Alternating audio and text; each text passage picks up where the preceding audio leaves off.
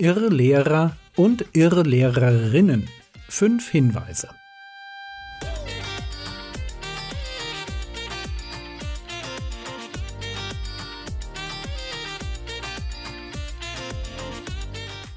Theologie, die dich im Glauben wachsen lässt. Nachfolge praktisch dein geistlicher Impuls für den Tag. Mein Name ist Jürgen Fischer und heute geht es um die Warnung vor Irrlehrern. Ich bin immer wieder erstaunt, wie professionell und engagiert und einleuchtend und für den Bibelunkundigen überzeugend sich Bibellehrer präsentieren, die in meinen Augen Irrlehrer sind. Und normalerweise mag ich mich mit diesem Thema gar nicht beschäftigen. Ich mag mehr für die Wahrheit sein als gegen die Lüge argumentieren. Ich fühle mich auch nicht zum Irrlehrer widerlegen berufen. Da gibt es andere, die das viel besser können. Aber ich besitze einen tief verwurzelten Heilsegoismus. Und daran möchte ich euch etwas Anteil geben. Vielleicht habt ihr das Wort Heilsegoismus noch nie gehört. Ich verstehe darunter die Haltung, unbedingt gerettet werden zu wollen. Ich glaube fest an Glaubensgerechtigkeit. Aber ich habe zwei Punkte, die es mir unmöglich machen, Errettung als etwas anzusehen, das einfach so passiert. Punkt eins: Da sind Stellen in der Bibel, die mich dazu auffordern, bis zum Ende am Glauben festzuhalten oder meine Zuversicht nicht wegzuwerfen beziehungsweise die allgemein das Ausharren betonen. Auch auf die Gefahr, dass ihr mich für komisch haltet, diese Stellen gewinnen für mich gerade immer mehr an Gewicht. Und das hat mit Punkt zwei zu tun. Punkt zwei: die Liste der Leute, die mit mir in Gemeinde waren, heute aber nur noch sehr oberflächlich mit Gott leben oder ihn ganz ablehnen.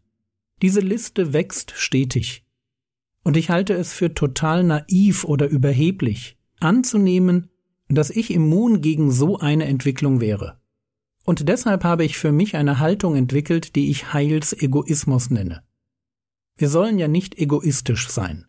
Aber im Blick auf meine eigene Errettung bin ich das eben doch. Wenn es eine Sache gibt, die ich unbedingt haben will, dann ist es das ewige Leben. Ich will am Ende dabei sein. Und das ist der Grund dafür, warum ich mich selbst so sehr mit der Bibel beschäftige. Meine Biografie hat mich gelehrt, keinem Menschen zu vertrauen.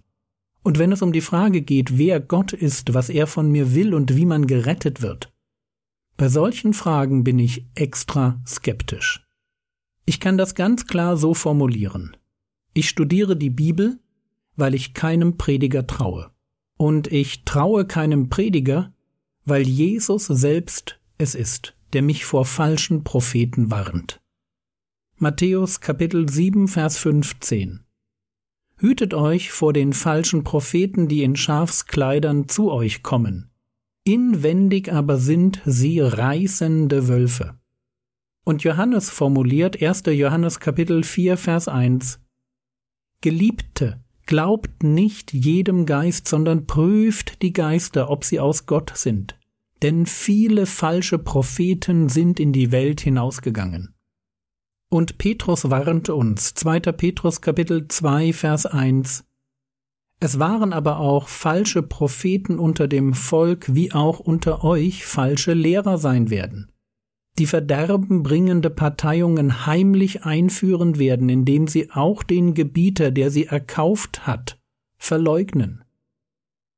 Und Paulus ermahnt die Ältesten von Ephesus, Apostelgeschichte 20, die Verse 29 und 30. Ich weiß, dass nach meinem Abschied grausame Wölfe zu euch hereinkommen werden, die die Herde nicht verschonen und aus eurer eigenen Mitte werden Männer aufstehen, die verkehrte Dinge reden, um die Jünger abzuziehen hinter sich her.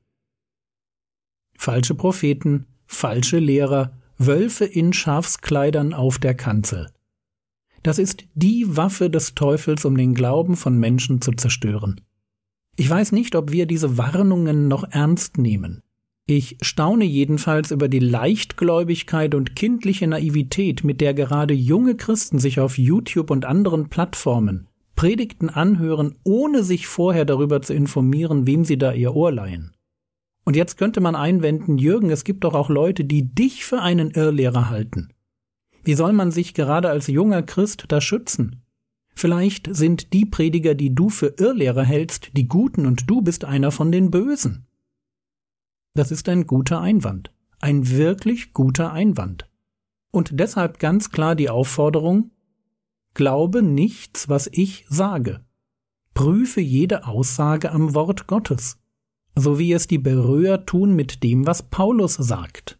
Apostelgeschichte 17, Vers 11 Diese, das sind die Juden aus Beröa, diese aber waren edler als die in Thessalonich, Sie nahmen mit aller Bereitwilligkeit das Wort auf und untersuchten täglich die Schriften, ob dies sich so verhielt. Es ist wichtig, dass wir das verstehen. Der Geist Gottes hat uns ein Buch geschrieben, damit wir prüfen können, prüfen können, was gepredigt wird. Und prüfen ist nicht nur etwas für Bibellehrer. Die meisten Irrlehren sind so offensichtlich falsch, dass jeder sie durchschauen kann, der seine Bibel ein paar Mal durchgelesen hat und sich gut in den Evangelien auskennt. Aber gibt es vielleicht bei den Irrlehrern so etwas wie Warnzeichen, auf die ich achten kann? Der Herr Jesus spricht doch davon, dass man sie an ihren Früchten erkennen kann.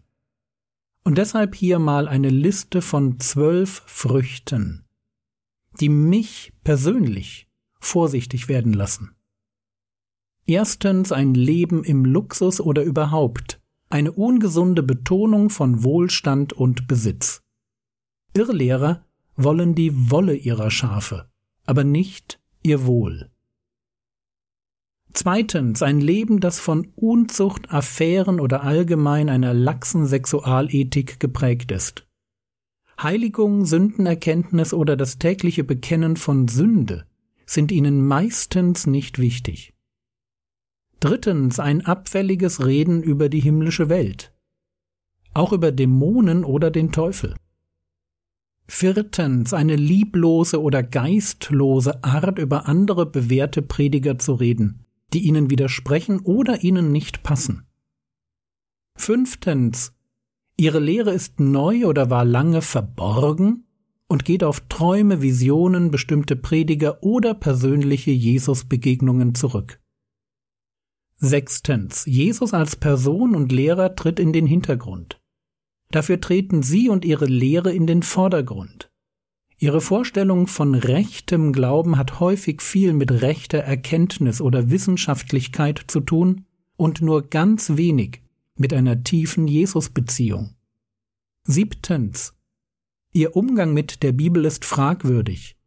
Irrlehrer machen Abstriche von der Bibel, fügen durch geschickte Auslegung Dinge hinzu, Sie reißen Texte aus dem Zusammenhang, spielen Bibeltexte gegeneinander aus, erfinden neue Gebote und behalten eigentlich nie das ganze Bild der biblischen Lehre, also das, was Paulus den ganzen Ratschluss Gottes nennt, im Blick.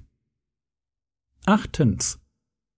Sie haben falsche Prophetien gemacht, also etwas vorhergesagt, was so nicht eingetroffen ist. Neuntens. Irrlehrer stiften Parteiungen. Sie haben wenig Freude an der weltweiten Gemeinde der Kinder Gottes, sondern tendieren dazu, ihre eigene Gruppe als die einzig wahren Gläubigen anzusehen.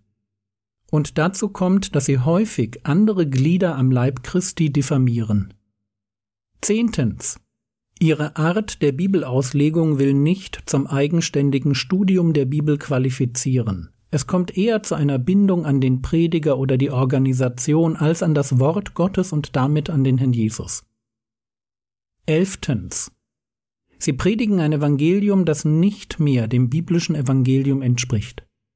Sie stellen Kernwahrheiten des biblischen Glaubens, wie sie zum Beispiel im apostolischen Glaubensbekenntnis formuliert werden, in Frage. Zwölftens. Irrlehrer fördern den Abfall vom Glauben.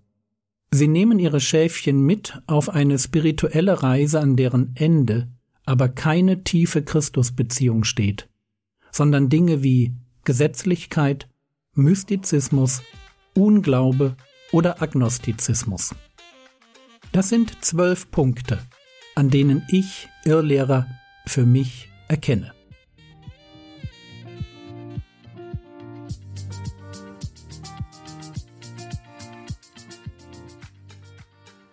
Was könntest du jetzt tun? Du könntest dir eine Liste der Prediger machen, die du regelmäßig hörst und überlegen, woran du festmachst, dass es sich bei ihnen nicht um Irrlehrerinnen und Irrlehrer handelt. Das war's für heute. Ein wichtiger Tipp für das geistliche Leben. Lerne es alle Zeit für alles Gott zu danken.